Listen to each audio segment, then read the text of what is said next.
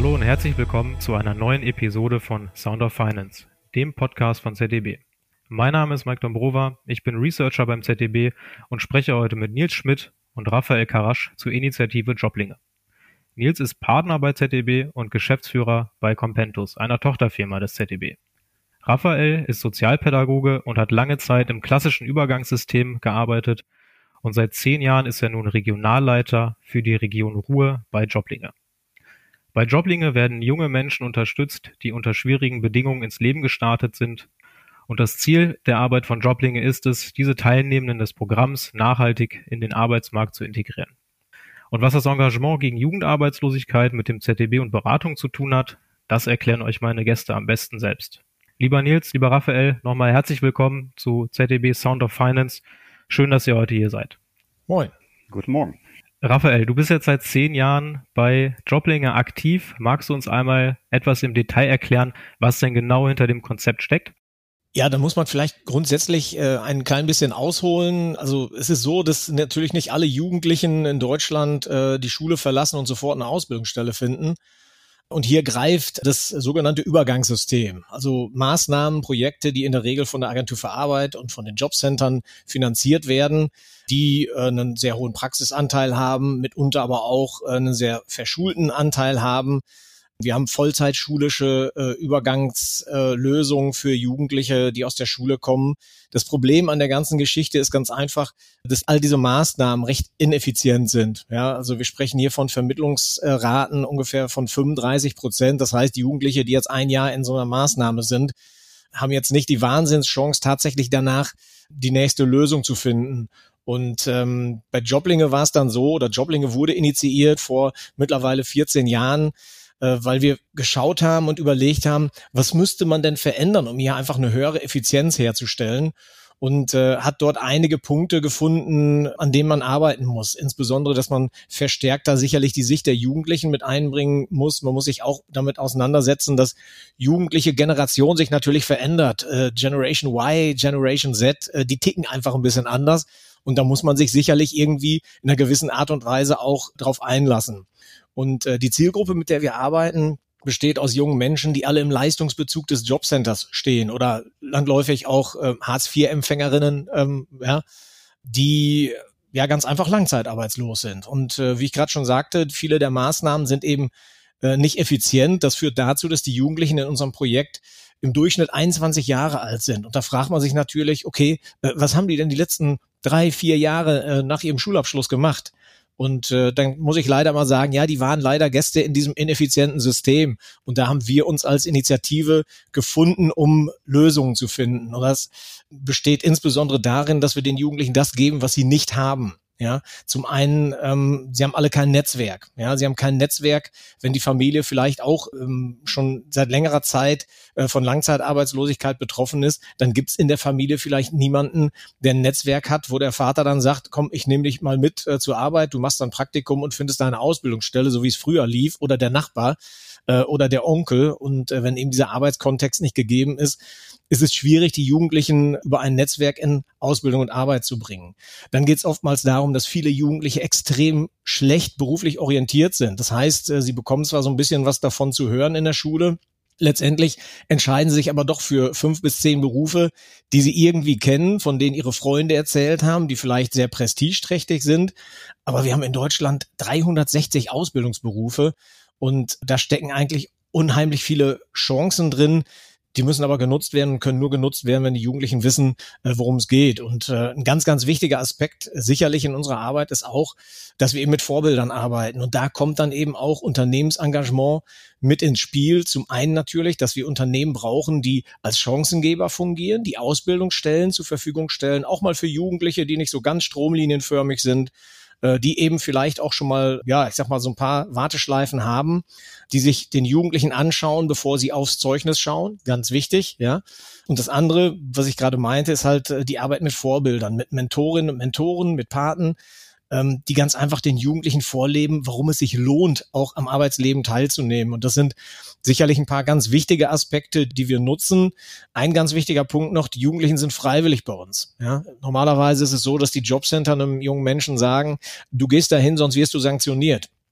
Tja, und Zwang ist sicherlich kein guter Motivator. Und wir haben das Ganze umgekehrt und haben gesagt, äh, ihr kommt zu uns, wir sagen euch, was wir mit euch in dem nächsten halben Jahr machen wollen. Und dann sagt ihr uns, ob ihr mitmachen wollt oder nicht. Und allein schon die Tatsache, ihnen diese Frage zu stellen und ihnen die Möglichkeit zu geben, sich selbst zu entscheiden, führt in der Regel dazu, dass sie es tun. Und eine selbst getroffene Entscheidung ist eine fundierte Entscheidung. Und das führt dazu, dass wir relativ niedrige Abbrecherquoten haben und letztendlich, ähm, was da hinten rauskommt, äh, bei all den Dingen, die wir tun, äh, ist halt eine Vermittlungsquote von äh, weit über 70 Prozent, also wirklich in ungeförderte Ausbildung.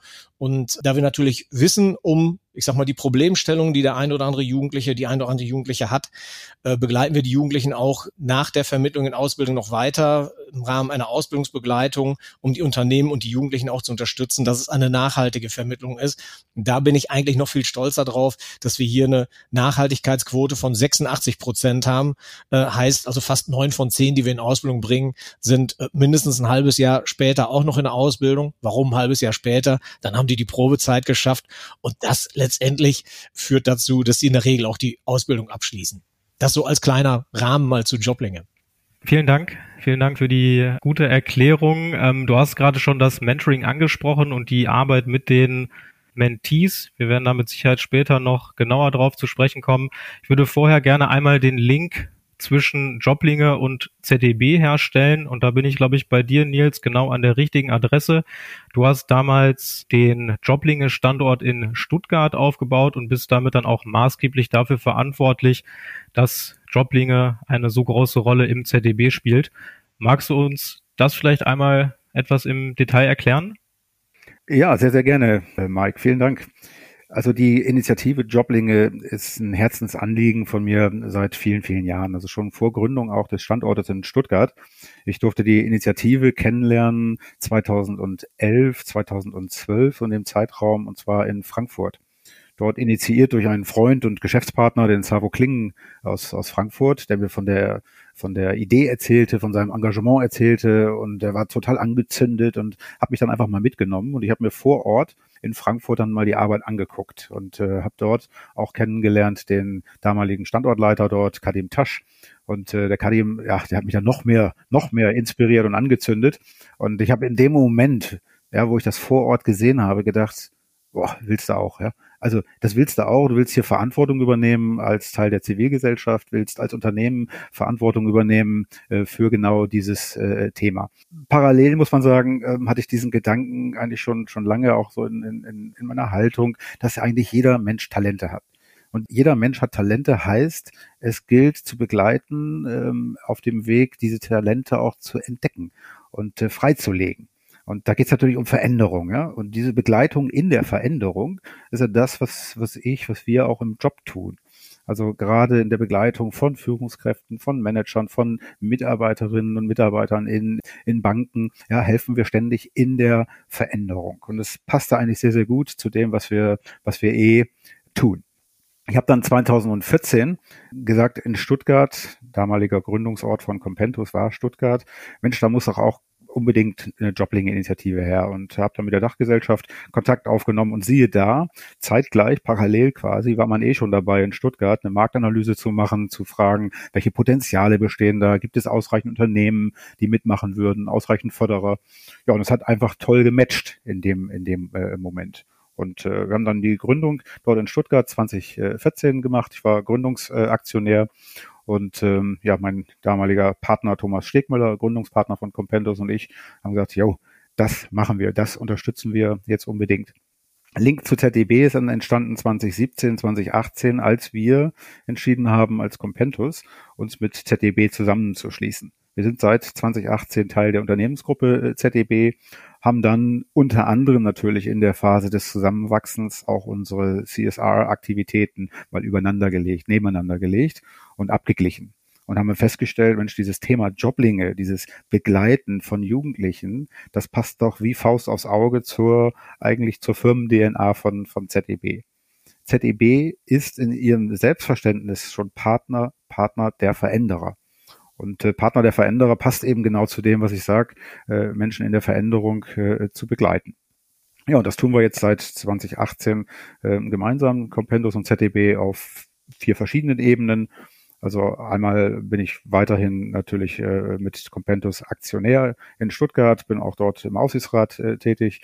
ZDB und Compentus gemeinsam auch sind finanzieller Förderer dort der Initiative. Wir machen Projektbegleitungen pro bono und äh, machen als vierte Ebene eben auch das Mentoring und äh, das auch zunehmend wachsend, weil das Interesse von Kolleginnen und Kollegen hier auch Initiative zu zeigen eben erfreulicherweise groß ist.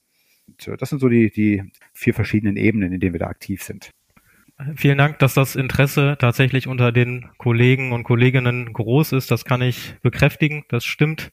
Wir haben jetzt die ersten Minuten äh, sehr stark über die Vision, über die grundsätzliche Idee von Joblinge gesprochen.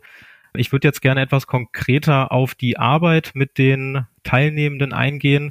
Deshalb die Frage an dich, Raphael. Könntest du vielleicht einmal grob skizzieren, wie denn das Programm ganz operativ abläuft? Also wie kommen die Teilnehmenden zu euch? Was erwartet sie? Welche Stufen durchlaufen sie? Und Nils, du kannst natürlich bei der jeder Gelegenheit deine Gedanken dazugeben. Ja, sehr gerne. Also es ist so, dass ich habe es gerade eingangs schon gesagt, die Jugendlichen äh, werden vom Jobcenter zu uns geschickt. Ähm, wir machen eine Infoveranstaltung und sagen ihnen, worum es in dem, in dem halben Jahr des Programms geht. Und äh, dann, wie gesagt, das ist halt ein ganz wichtiger Faktor, dass sie dann von sich aus sagen dürfen, äh, ja, ich möchte daran teilnehmen oder nicht. Ja, die meisten wollen das machen, ähm, aber wir stellen natürlich auch noch etwas mehr her als nur diese intrinsische Motivation. Uns ist ganz besonders wichtig, denn normalerweise ist es so, dass diese, diese Maßnahmen, die die Jugendlichen durchlaufen, da müssen die nichts für tun. Ja, da müssen die nichts für tun. Es hat dadurch auch keinen Wert und das führt oftmals dazu, ähm, dass sie halt auch für die Jugendlichen als sinnlos erscheinen. Insbesondere wenn es vielleicht tatsächlich schon die vierte oder fünfte Maßnahme ist. Warum soll ich zu einer sechsten Maßnahme? So, und wir geben Ihnen jetzt auf der einen Seite die Möglichkeit zu sagen, okay, ich nehme teil. Ja, das zweite ist, äh, wir starten mit einer gemeinnützigen Projektarbeit. Das heißt, die Jugendlichen müssen sich drei Tage lang in einem Kindergarten engagieren, müssen vielleicht äh, Renovierungsarbeiten machen, Grünarbeiten machen und einfach mal zeigen, was bist du bereit dafür zu tun, um an diesem Projekt teilzunehmen. Dadurch stellen wir eine gewisse Wertigkeit für dieses Projekt her, dass die Jugendlichen letztendlich sagen, oh, ich habe mir diesen Platz erkämpft, den gebe ich nicht auf. Das wiederum führt dazu, dass wir eine relativ geringe Abbrecherquote haben. Die liegt aktuell bei mir hier im Ruhrgebiet ungefähr bei 13 Prozent. Ja, ich habe, ähm, wir haben ja vorher schon äh, erwähnt, ich habe vorher im klassischen Übergangssystem gearbeitet vor Joblinge.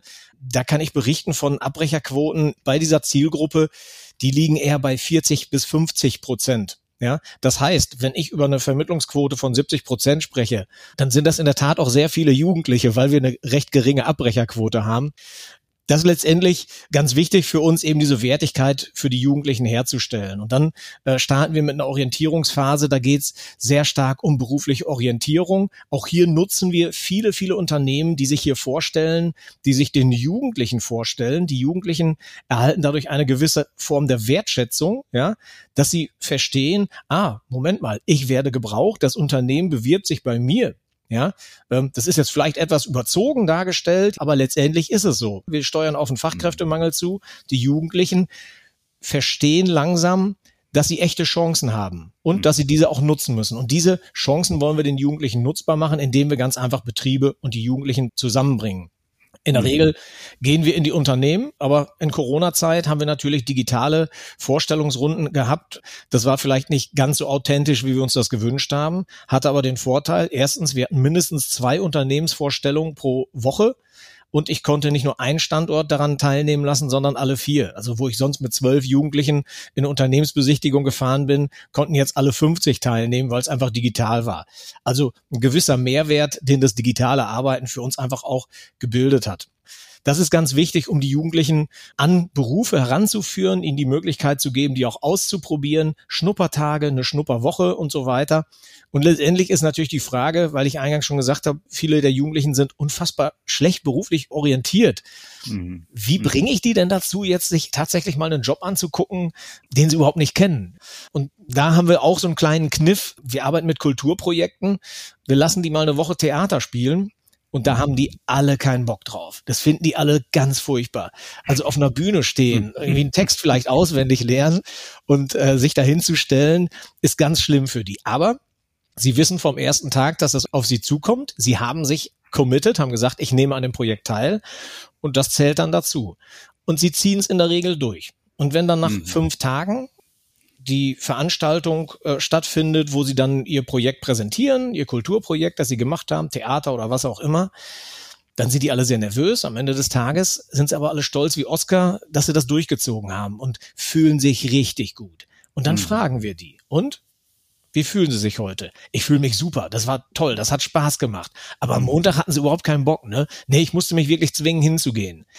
Jetzt stellen Sie sich mal vor, ich schlage Ihnen einen Beruf vor, von dem Sie noch nie gehört haben. Und Sie sagen einfach wie am letzten Montag, okay, ich mache es. Dann kann das sein, dass Sie nach fünf Tagen genau das gleiche Gefühl haben, das Sie jetzt gerade haben. Und das ist ein unglaubliches Aha-Erlebnis, dass die Jugendlichen feststellen, ich gehe aus meiner Komfortzone raus, ich mache etwas, das mich herausfordert und ich überlebe es tatsächlich und habe sogar ein gutes Gefühl dabei. Mhm. Damit knacken wir die Hälfte unserer Teilnehmenden und befähigen sie einfach dazu, ich sag mal, Bereitschaft zu entwickeln, sich auch neuen Dingen zu stellen und neue, neue Wege zu gehen. Und das ist halt so ein bisschen der, der Kniff, den wir haben. Und das Spannende ist, an diesem Tag, äh, wenn das Kulturprojekt präsentiert wird, haben wir in der Regel dann die Mentorinnen und Mentoren da unten sitzen, die dann applaudieren, die dann anschließend mit den Jugendlichen gematcht werden. Ja, das koordinieren wir ein bisschen, weil wir natürlich wissen, wie ticken die Jugendlichen, wer könnte zu wem passen. Ja, das hat auch oftmals mit ähnlichen Hobbys zu tun, vielleicht auch mit ähnlichen ja, Berufswünschen oder so. Und, und das ist halt ganz wichtig. Und da bringen wir die Menschen dann zusammen. Es ist großartig, wenn du das so schilderst, äh, äh, Raphael. Also was du doch eigentlich dort den Jugendlichen gibst, ist Wertschätzung pur, oder? Also Wertschätzung und in Verbindung ja. damit auch Ermutigung, ja, die glauben plötzlich an sich, die, die erkennen, hey, ich kann selbst wirksam sein. Und das ist etwas, was sie ja über viele Jahre, vielleicht noch nie, so erlebt haben. Ne? Das ist, genau, das ist genau, das ist genau der Punkt und, und ein ganz, ganz wichtiger Faktor. Die Jugendlichen bei uns haben selten Wertschätzung erfahren. Sie ja. bekommen von zu Hause, von Lehrern, äh, von allen möglichen Personen in ihrem Umfeld gesagt, du kannst nichts, du weißt nichts, du bist nichts und du wirst ja. auch nichts. Ja. Mhm. So, und jetzt stehen wir da plötzlich und kitzeln wirklich Dinge aus ihnen heraus, ja, die von anderen Leuten toll gefunden werden, die ihnen sagen, ey, das war super, was du da gemacht hast. Das ist ein Gefühl, dass das für die Jugendlichen teilweise komplett neu ist und das äh, macht unheimlich viel mit ihnen. Und dieses Engagement, dass sich jemand um mich kümmert, ja, und dann sind wir auch wieder beim Mentoring, da kümmert sich jemand um mich, der muss das gar nicht. Natürlich haben die in den Maßnahmen ganz viele Pädagoginnen und Pädagogen kennengelernt, die, verzeiht mir, wenn ich das sage, ähm, totgestreichelt haben. Aber jetzt kommt da jemand, der mit einer klaren Ansprache mit dem Wissen, wie Wirtschaft funktioniert, dem Jugendlichen sagt, so und so, das und das müsstest du tun und das müsstest du ändern. Das ist sehr authentisch. Das ist für den Jugendlichen ganz einfach nicht, ich werde hier in irgendeiner Form runtergemacht, sondern der gibt mir wirklich Tipps, weil ihm was an mir liegt. Und das ist ein ganz wichtiger Punkt. Wertschätzung ist sozusagen äh, die, die wichtigste Ader, die sich vom ersten Tag bis zum letzten Tag durch unser Programm zieht. Und das ist äh, genau das auch, was die, was die Jugendlichen äh, dann auch ganz deutlich sagen und ausdrücken. Ne? Ich erinnere noch immer an so diesen ersten, äh, den ich mal in, in der Begleitung dort äh, hatte, den ersten Mentee, der mir sagte, ey Schmidt, das ist das erste Mal, das erste Mal, dass ich erkenne, ich kann auch was. Und genau. sie, du hast mir dabei geholfen, ja, äh, zu erkennen, ich kann auch was. Bisher hat das Umfeld mir immer nur gespiegelt, was ich nicht kann. Und äh, ich habe das dann auch irgendwie so angenommen und äh, habe für mich so die Glaubenssätze formuliert. Ich kann doch eh nichts und ich werde nichts und es ist doch alles sinnlos und so, ja. Und da aus diesem, aus diesem Tief rauszuführen, ähm, das ist dann so, eine, so ein ganz großer erster äh, Schritt. Wir machen das immer dann so in der Begleitung, äh, auch in, indem wir die Motivstrukturen, also das, was den Menschen wirklich antreibt, messen. Ja, also entsprechende Messungen äh, über Motivstrukturanalysen, also Inst Instrumente, die wir auch im Führungskräfte-Alltag, sage ich mal, einsetzen, wo die Jugendlichen erkennen, was ist mir ganz persönlich eigentlich wichtig? Also was nicht, was sagt ein anderer, ja, sondern was ist mir eigentlich wichtig und was hindert mich auch? Was hat mich in der Vergangenheit immer behindert? Also da werden Vorurteile, Erfahrungen nochmal transparent und sichtbar. Die werden plötzlich äh, in die Klarheit gebracht, dass es eigentlich andere waren, die ihnen ständig erzählt haben, sie können nichts und taugen nichts und, und, und. Und daraus zu kommen, uns für sich selber diese Glaubenssätze zu reflektieren, neu zu formulieren, zu sagen, hey, ich pack das. Ja, ich kann was werden. Das ist ein ganz großartiger äh, erster, erster Schritt. Genau. Ich würde es vielleicht auch noch kurz ergänzen. Also wir machen einen Workshop am Anfang immer, ähm, das Thema Personal Branding Es geht darum, sich selbst zu erkennen, ja, auch die, seine Selbstwirksamkeit zu erkennen, aber auch mal über Haltung zu sprechen. Die Spre ja. Jugendlichen sprechen nicht über Haltung oder wofür stehe ich, was ist mir wichtig im Leben. Und ähm, das ist ganz spannend. Also zum Abschluss, wir versuchen immer rauszukristallisieren, was sind deine drei wichtigsten Werte? Was ist dir am wichtigsten? Mhm. So, und dann gehen wir einen Schritt weiter und sagen, so, du musst jetzt eins streichen. Und das führt dann dazu, dass am Ende sie sich unfassbar genau und intensiv mit ihren, mit ihren inneren Werten auseinandersetzen müssen und dabei eine Haltung entwickeln zu sich selbst, aber auch zu vielen anderen Themen, ob es zu beruflichen Themen ist, aber auch zu politischen, allgemeinbildenden Themen, ja, wo sie ganz einfach eine Meinung entwickeln und ähm, eine, eine, ich sag mal, eine klare Kante entwickeln und vor allen Dingen ihre Persönlichkeit entwickeln. Und das führt dann letztendlich dazu, dass wenn sie dann eine Berufswahl treffen, dass die einfach fundierter ist, ja, ja. weil sie sich in diesem Beruf natürlich in irgendeiner Art und Weise wiederfinden wollen. Ja, und das ist äh, total spannend und das habe ich vor Joblinge äh, nirgendwo anders erlebt, dass die Jugendlichen sozusagen ihre eigene Marke entwickeln müssen. Was auch hinzukommt, äh, auch das immer so aus der Reflexion, aus der Spiegelung der, der Mentis herausgenommen. Die sagen von sich selber, wir sind Verlierer. Und jetzt kommen plötzlich Menschen aus der Zivilgesellschaft, ja, ich sag mal Raphael, du und ich, ja, also äh, egal ob jetzt aus der Initiative Joblinge oder äh, von einem Partnerunternehmen, aber die kommen aus der Zivilgesellschaft und äh, begegnen plötzlich diesen Jugendlichen auf Augenhöhe. Das heißt, die Beziehung wird ganz anders gestaltet, als sie das bisher erlebt haben. Und die sagen mir plötzlich, ey, ich fühle mich gar nicht als Verlierer, sondern irgendwie so, so gleichwertig. Mensch, ihr macht da jetzt so einen Schritt auf uns zu, gebt uns quasi die Hand, jetzt mal sinnbildlich gesprochen, ja, und das gibt denen eine enorme Kraft. Also da werden auch Vorurteile abgebaut aus Sicht der Jugendliche hin zur Zivilgesellschaft, zu Unternehmen, ja. zu Unternehmern, ja, zu Menschen, die vielleicht irgendwie es dann in der Vergangenheit gepackt haben beruflich. Mhm. Das ist ein ganz, ganz toller Prozess, wie sich da plötzlich so aus Vorurteilen Urteile bilden und die sind dann ganz anders, eine ganz andere Wirklichkeit, die da konstruiert wird. Und da geht es um Augenhöhe und um Partnerschaft und um Miteinander. Ja, genau. Und ich glaube, ich glaube, was ganz wichtig ist, ist äh, diese diese Wertigkeit herausstellen und auch am Mindset zu arbeiten. Ja, also auch im großen Ganzen. Wenn ich wenn ich uns als Initiative betrachte, wir sind vor vor circa 14 Jahren gegründet worden. Wir sind gestartet als, ähm, ich sag's jetzt mal, soziale Initiative hm. gegen Jugendarbeitslosigkeit. Das sage ich heute nicht mehr. Ich sage, und das vertrete ich vor den Jugendlichen genau wie vor den Unternehmen oder auch unseren öffentlichen Förderern, wir sind eine Wirtschaftsinitiative gegen den Fachkräftemangel. Denn eins ist mal klar, uns gehen die Köpfe aus, uns mhm. gehen die Leute aus. Mhm. Ähm, wir können einiges mit Migration äh, sicherlich sicherlich lösen. Wir müssen zwingend die Frauenerwerbsquote erhöhen, ja, weil die Fachkräfte sind da. Man muss nur die Arbeitszeitmöglichkeiten erhöhen. Aber wenn es um diese Jugendlichen geht, ja, das mhm. sind Rohdiamanten, die müssen wir entwickeln. Und wenn kein anderer da ist, dann müssen wir als Initiative, und das schaffen wir wunderbar, die Unternehmen darin befähigen, diese Jugendlichen, die vielleicht das ein oder andere Päckchen mitbringen, ausbilden zu können. Und das schaffen wir eben auch mit unserer Ausbildungsbegleitung, ganz wichtiger Faktor, aber eben, dass wir an Stellschrauben arbeiten und an, auf Knöpfe drücken bei den Jugendlichen, die vorher noch nie einer gesehen hat, um einfach das erfolgreich auf den Weg zu bringen. Und das ist dann aus Sicht von ZDB, von allen Unternehmen, die sich beteiligen, irgendwie in der Initiative, äh, alles andere als selbstlos. Das wird immer falsch übersetzt oder gerne mal falsch übersetzt. Das hat nichts mit Selbstlosigkeit zu tun, sondern das zahlt natürlich auch darauf ein, dass wir alle als Unternehmen, dann als Gesellschaft etwas davon haben. Stichwort Fachkräftemangel, allein schon aus einer menschlichen Perspektive heraus, jemanden eine Chance, eine Entwicklungschance gegeben zu haben. Ne? Ja. Also da, das ist alles andere als selbstlos. Ja, Absolut richtig. Ähm, ich würde jetzt gerne noch einmal auf die Rolle der Mentorinnen und Mentorinnen an sich zu sprechen kommen, die ja eigentlich in Anführungsstrichen nur ein Mosaiksteinchen in dem gesamten Programm der Joblinge sind. Könntet ihr vielleicht noch einmal kurz klarstellen, was denn genau den Interessierten oder die Interessierte als, als Mentor erwartet in dem Programm? Ja, würde ich kurz starten mit der, mit der Umschreibung. Äh, Nils, dann kannst du ja nochmal aus Unternehmenssicht das äh, beleuchten. Also im Grunde ist es so, wir brauchen Menschen, die mit beiden Beinen im Leben stehen und insbesondere im Berufsleben. Wir nehmen auch gerne äh, mal den äh, einen oder anderen, die eine oder andere, die das äh, Berufsleben hinter sich haben, die haben dann auch mehr Zeit. Aber grundsätzlich ist es erstmal so, dass wir Menschen suchen, die sich gerne engagieren wollen. Das Programm, wie gesagt, für die Jugendlichen dauert insgesamt sechs Monate. Das Matching mit dem Mentor ist ungefähr oder der Mentorin ist ungefähr nach vier Wochen. Also das heißt, im Grunde genommen geht es um eine äh, fünf, maximal sechsmonatige äh, Begleitung. Äh, man trifft sich pro Woche einmal für ein bis zwei Stunden Und wir haben natürlich auch durch, durch Corona das Ganze auch ins Digital übersetzt. Auch das birgt Chancen, äh, dass man sich mit den Jugendlichen natürlich auch virtuell treffen kann. Wir bereiten die Mentorinnen und Mentoren äh, auf das Programm vor. Es gibt zuerst ein Einzelgespräch, dann gibt es eine Mentorenschulung, ja, ein Workshop, äh, in dem wir auch über Do's und Don'ts sprechen, also Dinge, die man machen kann, die man nicht machen sollte. Ja, auch ein paar ganz klare Verhaltensregeln, ähm, die wir, die wir einhalten wollen.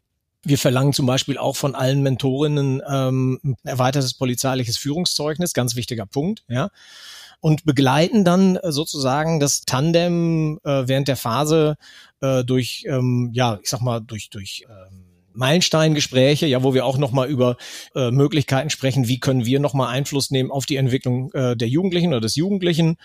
Und ähm, das kommt dann in der Regel zum Abschluss nach den fünf, sechs Monaten. Und äh, ja, unsere ehemalige pädagogische Leitung hat mal gesagt, mit der Begrüßung die Verabschiedung einleiten.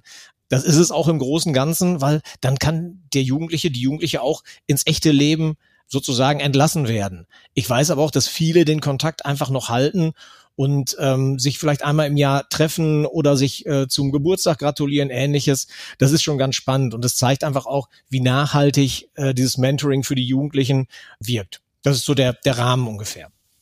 Ja, und der, der Mentor, der hat halt die Möglichkeit, sag mal, neben dieser persönlichen äh, Ebene sich zu beweisen hier in der Unterstützung, aber auch sich selbst zu entwickeln. Ja? Der hat einfach die Chance auch auf eigene Entwicklung. Ich glaube, der entwickelt, prägt aus so die Kompetenzen, die notwendig sind in der modernen Arbeitswelt. Stichwort Agilität, ja, mit anderen auf Augenhöhe zu kollaborieren, ja, auch flexibel mit anderen Teams immer wieder zu kollaborieren. Da braucht es Skills, die hier über die Mentorentätigkeit sehr stark gefördert werden. Also die, die Kompetenzen, die werden dort ausgeprägt bis hin zu Vorbereitung auf Führungsaufgaben, auf eigene Führungsaufgaben. Das sagen mir viele Unternehmer über in Stuttgart, ja, äh, etwa bei Porsche, äh, ja, die, die haben das so fest etabliert in ihrem Führungskräfteentwicklungsprogramm als einen Baustein, ja, weil die, ähm, die jungen die mal irgendwann führen wollen, sagen, ich, ich kann mich hier probieren, ich kann mich hier ausprobieren, ja, ich kann hier lernen und wachsen. Und das ist eigentlich eine ganz, ganz, ganz coole äh, Deckung von Zielen, die der Einzelne hat und natürlich auch das Unternehmen hat, was hier das Mentoring unterstützt. Ja. Ja, also auch da kommt dieser, dieser CSA-Gedanke natürlich auch nochmal ja. durch. Ne? Also ähm, mhm. viele Unternehmen sagen, ähm, wir wollen Führungskräfte ausbilden, ja, aber die Führungskräfte mhm. müssen natürlich, wenn sie was bei uns im Unternehmen werden wollen, auch unsere Unternehmensphilosophie leben. Und dazu kann natürlich zählen, dass sich das Unternehmen in solchen Projekten engagiert und dann mhm. sagt, ne, wenn du was bei uns werden willst, dann musst du auch hier irgendwo unsere Philosophie mit Leben füllen. Und äh, bei dieser Agilität und so weiter, ja, wenn wir, wenn wir ähm, die Mentorinnen und Mentoren immer wieder hören, die sagen ganz oft, ja, der ist wie ein Spiegel für mich, mein Menti, ja. Mhm. Also mhm. ähm, ich erkenne ganz viel an mir und ich, ich kann vor allen Dingen neue Sichtweisen sehen. Und wenn wir jetzt mal über diese sehr agile neue Welt sprechen, über Startups und so weiter, dann haben wir immer multifunktionale, diverse Teams, ja. Da sitzen dann äh, Pädagogen, Mathematiker, ITler, Produktdesigner, Wirtschaftswissenschaftler zusammen, um irgendwas zu entwickeln oder zu tun die haben alle verschiedene Sichtweisen. Und das ist so wichtig in der modernen, in der zukünftigen Welt, dass man einfach diese Sichtweisen zu Lösungsstrategien ganz, ganz einfach nutzt. Und wenn hier so ein, so ein Mentor sagt, ich habe hier eine komplett andere Welt kennengelernt und das hat was mit mir gemacht, dann kann das nur der späteren Laufbahn zuträglich sein. Also ein absolutes, ich sage mal, bei uns so im internen Sprech, das ist absolutes Vier-Gewinner-Modell.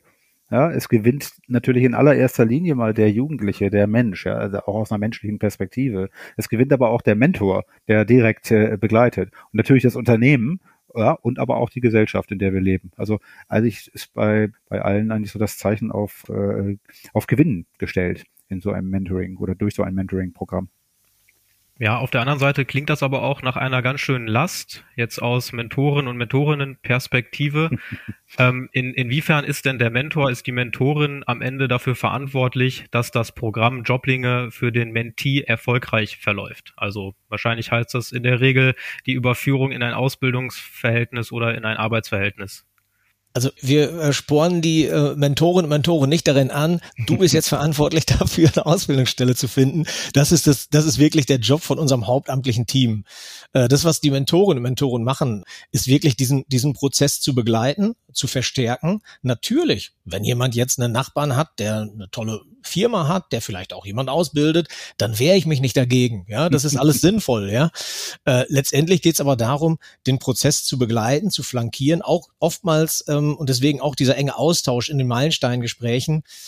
Ich sag mal, die, die Ideen, die wir als pädagogisches Team haben oder die Richtung, die wir vorgeben, müssen manchmal auch, weil der Jugendliche seit Jahren auf dem falschen Dampfer unterwegs ist und wenn wir ihn umorientieren, hier einen weiteren Mitstreiter oder eine Mitstreiterin zu haben, die diesen Prozess nochmal begleitet und das eben nicht total pädagogisiert, weil wir sind ja auch nur der 17., 18., 25. Pädagoge, der den Jugendlichen äh, vollquatscht, der im schlimmsten Falle. Und hier kommt jemand, der muss nicht, aber der hat einfach eine wirtschaftliche Expertise. Und wenn der das dann sagt, ja, dann, dann, dann vertraue ich ihm auch. Und das ist halt ganz wichtig in dem, in dem Prozess äh, mitzunehmen. Es liegt nicht in der Verantwortung der Mentorinnen, Mentoren, äh, wenn es dann nicht klappt, äh, zugegebenermaßen. Es sind ja nicht so viele, die äh, ohne irgendwas bei uns rausgehen. Das sind verschwindend wenige. Aber letztendlich, äh, wie gesagt, ist es eher eine Prozessbegleitung.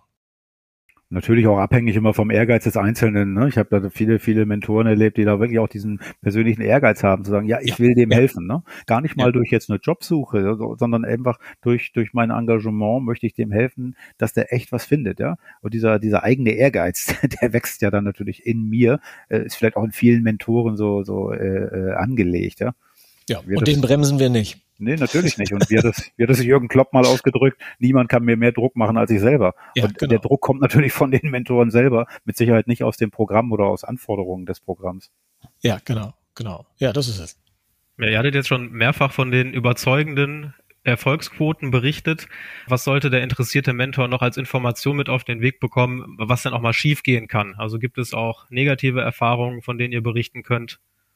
Ja, auf jeden Fall. Also ich denke, ähm, es kann schon mal sein, Teilnehmer zieht sich zurück, Kontakt kann nicht hergestellt werden. Das passiert ganz einfach. Da können wir natürlich drauf einwirken. Meistens hat das seine Gründe. In ganz, ganz, ganz, ganz, ganz seltenen Fällen, äh, das betone ich auch so, äh, ist es so, dass sich die beiden Menschen nicht leiden können oder dass einfach die Chemie nicht stimmt. Ja, ähm, in der Regel klar, man kann den Leuten immer nur mehr oder weniger vor den Kopf gucken, aber in der Regel haben wir eine ganz gute, ganz gute Quote, wenn es ums Matching geht, dass es passt. Und selbst wenn die beiden sich nicht lieben, dann ist das halt das echte Leben. Ja, der Jugendliche wird irgendwann demnächst in eine Ausbildung kommen und dann wird wird er vielleicht auf einen Ausbilder treffen, der ihm auch nicht so gelegen ist, so menschlich, ja, ähm, dann muss er damit leben, dann ist es einfach so. Also das wirklich auf eine, ich sag mal, professionelle Basis zu stellen, dann ganz einfach, ja, das ist dann auch das, was wir moderieren können.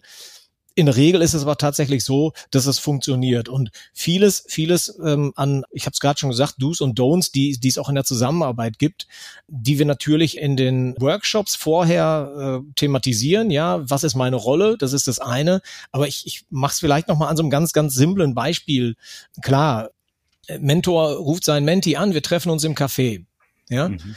ähm, Mentor geht ins Café, wartet eine halbe Stunde, ja, und bekommt keine Nachricht von seinem Menti, der kommt nicht. Warum kommt der nicht? Weil er keine Kohle hat, sich dort Kaffee und Kuchen zu kaufen. Mhm. Ja. Mhm. Sagt der Mentor am Anfang, pass auf, wir treffen uns im Café, ich lade dich ein funktioniert's. Ja, mhm. und das sind das sind so ganz kleine Kniffe, die die, wenn wir es wissen, ja, wenn wir mit den Mentorinnen dann darüber sprechen, relativ schnell ausgeräumt werden können fürs nächste Mal. Aber man muss einfach immer solche Dinge ähm, und das ist dann die Lebenswelt unserer unserer Jugendlichen, jungen Erwachsenen. Ich habe es vorhin gesagt, Durchschnittsalter 21. Das ist die Lebenswelt und die muss man natürlich in irgendeiner Form berücksichtigen. Aber dabei helfen wir. Absolut. Ich kann da auch aus, aus den Erfahrungen, meine Frau ist selber als Mentorin äh, aktiv hier im Standort in, in Bremen, kann ich noch beisteuern, dass es ganz wichtig ist, am Anfang auch Erwartungshaltungen zu klären. Ne? Also äh, die Erwartungshaltung darf eben nicht sein, ich Mentor bin verantwortlich dafür, dass du dich entwickelst und dass du einen Job findest, so, sondern die Verantwortung trägt der Jugendliche, der Mentee selber. Und es gilt als Mentor äh, zu stärken, zu unterstützen, Mut zu machen, ja, äh, diesen Glauben an sich selber, den wir vorhin schon mal thematisiert hatten, äh, zu stärken, Wertschätzung zu geben, da zu sein, bei zu sein. So, und das muss man also relativ früh auch als Erwartungshaltung äh, äh, klären, damit nicht nachher da eine falsche Zielsetzung, etwa eine falsche Erwartungshaltung ähm, in dieser Beziehung äh, schlägt. Ja, also vielleicht da auch nochmal ergänzend. Also wir bereiten nicht nur die Mentorinnen und Mentoren auf die Jugendlichen vor, auch umgekehrt. Ja, mhm. also auch die Jugendlichen sollen äußern, was erwarte ich von meinem Begleiter, von meiner Mentorin, meinem Mentor. Mhm. Und das bringen wir dann zusammen. Und das funktioniert einfach wunderbar, wenn die dann beim Matching zusammensitzen. Ne? Die haben dann so einen kleinen Steckbrief. Wer bin ich? Was tue ich? Was mache ich? Also nicht direkt einen Lebenslauf, sondern eher so, äh, was macht meine Persönlichkeit aus? Äh, wofür stehe ich? Was ist mir wichtig? Und äh, das ist dann halt ganz wichtig, ähm, dass man das übereinander legt und sagt, guck mal, da treffen wir uns, da haben wir einen Anknüpfungspunkt, damit können wir starten. Aber klare Erwartungshaltung am Anfang klären und dann funktioniert das. Ja, ich bin sicher, dass ihr damit den ein oder anderen Zuhörer hier überzeugt habt. Vielleicht zum Abschluss noch einmal die Frage, wie man sich denn jetzt als Privatperson bei Joblinge engagieren kann. Ja, also grundsätzlich, äh, das Mentoring ist natürlich so, dass das, was einen umläuft, ähm, das kann wirklich jeder machen. Ähm, dann gibt's natürlich weitere Möglichkeiten, dass wir gerne auch äh, die Expertise von, von Menschen äh, mit einbeziehen. Sprich, ähm, wenn wir zum Beispiel Personaler haben, die sagen, Mentoring kann ich mir nicht vorstellen, aber ich kann gerne mal einen Workshop geben äh, zum Thema ja Vorstellungsgespräche, wie läuft so ein Einstellungsverfahren ab und ähnliche Geschichten. Und äh, das funktioniert dann ganz gut. Wir haben insbesondere bei ZEB, leider hat Corona uns dann Strich durch die Rechnung gemacht. Wir warten immer noch auf diesen unfassbar tollen Haltungsworkshop von einem Kollegen aus Münster, der in seiner Freizeit Schwertkämpfer ist. Ja, mhm. mhm. und der überträgt sozusagen Haltung aus dem Sport auf Haltung im normalen Leben. Und das finde ich mhm. super, weil das wird megamäßig bei den Jugendlichen ankommen. Aber der Kollege hat halt immer gesagt, wir müssen das in Präsenz machen. Und das war einfach in den letzten zwei Jahren äh, nicht möglich. Aber da freuen wir uns schon drauf. Das ist halt ein weiterer Punkt, wie man sich eben auch ehrenamtlich engagieren kann. Ja, das ist ein schönes Beispiel, Raphael. Ich glaube, jeder kann äh, nach seinen Stärken irgendwie einen Beitrag leisten. Ne? Ich habe das gerade auch bei uns so, ähm, Kollege Marco Schmidt oder, oder Kai-Uwe Hochländer aus meinem Team in Stuttgart begleiten gerade so ähm, auf der Ebene der Teambildung. Teambildung jetzt bei Joblinge selber. So, ja. ja. also das ist ein ganz anderes Thema, was jetzt eigentlich nicht direkt mit dem Programm zusammenhängt, aber da kann man helfen, unterstützen, weil man einfach äh, Skills hat, ja, und äh, die kann man einbringen. Ja, ja einfach genau. Ärmel hochkrempeln und tun. Ja, das ist halt äh, ganz wichtig und äh, Workshops zum Thema äh, Word, Excel, PowerPoint, also solche Dinge sind auch ja. immer ganz wichtig. Also das ist dann ist dann gut für uns und vielleicht das ist so ein Gedanke, der mir gerade noch gekommen ist, weil wir sind beim Sound of Finance. Ja, ich will vielleicht eins noch einwerfen, das mir immer total wichtig ist. Ich bin Sozialarbeiter und äh, mir ist es total wichtig, dass wir soziale Arbeit messbar machen, dass mhm. wir wirklich auch soziale Arbeit äh, in die Lage versetzen, ganz klar äh, eine Wertigkeit herzustellen. Und das messen wir. Ja, das messen wir nicht nur an Kennzahlen wie Vermittlungsquote oder nachhaltige Vermittlungsquote. Ähm, das machen auch andere für uns und da geht es dann wirklich um Finanzen. Wir haben mal äh, die Zahlen nebeneinander gelegt, Jugendliche, die mit Joblinge in Ausbildung kommen, neben einem Jugendlichen, der eben nicht in Ausbildung kommt. Und mhm. haben uns einen zehn Jahres äh, Zeitraum angeschaut und haben festgestellt, dass hier ein Gap von 140.000 Euro entsteht. Mhm. Und wenn ich jetzt einfach nur mal aus Spaß in Essen und, und im Ruhrgebiet meine circa 1000 Jugendlichen nehme, die wir in Ausbildung gebracht haben, dann nehmen wir die 140.000 Euro, die wir dem Staat gespart haben und hängen nochmal drei Nullen dran. Das ist messbar. Das ist ja. ein, ein, ein Wahnsinns-Impact, ja. Und das ist total wichtig. Und das ist mir wichtig. Wir müssen soziale Arbeit messbar machen und wir müssen einfach viel stärker auf Wirkung setzen. Das sind wunderbare abschließende Worte und damit haben wir, glaube ich, auch den den Bogen gespannt zur ZDB und zur Beratung. Nils, ich würde gerne deine Worte nochmal aufgreifen. Ärmel hochkrempel und tun ist, glaube ich, das richtige Stichwort. Vielen Dank euch beiden, dass ihr heute hier wart. Vielen Dank für eure Zeit. Wenn ihr euch da draußen für Joblinge interessiert und euch engagieren möchtet, findet ihr alle notwendigen Informationen in der Podcast-Beschreibung. Wir freuen uns auch wie immer über Feedback, Meinungen und Kommentare, gerne auch über die sozialen Medien. Wenn euch diese Ausgabe gefallen hat, dann abonniert gerne den Podcast und lasst eine Bewertung da. Vielen Dank fürs Zuhören und bis zum nächsten Mal.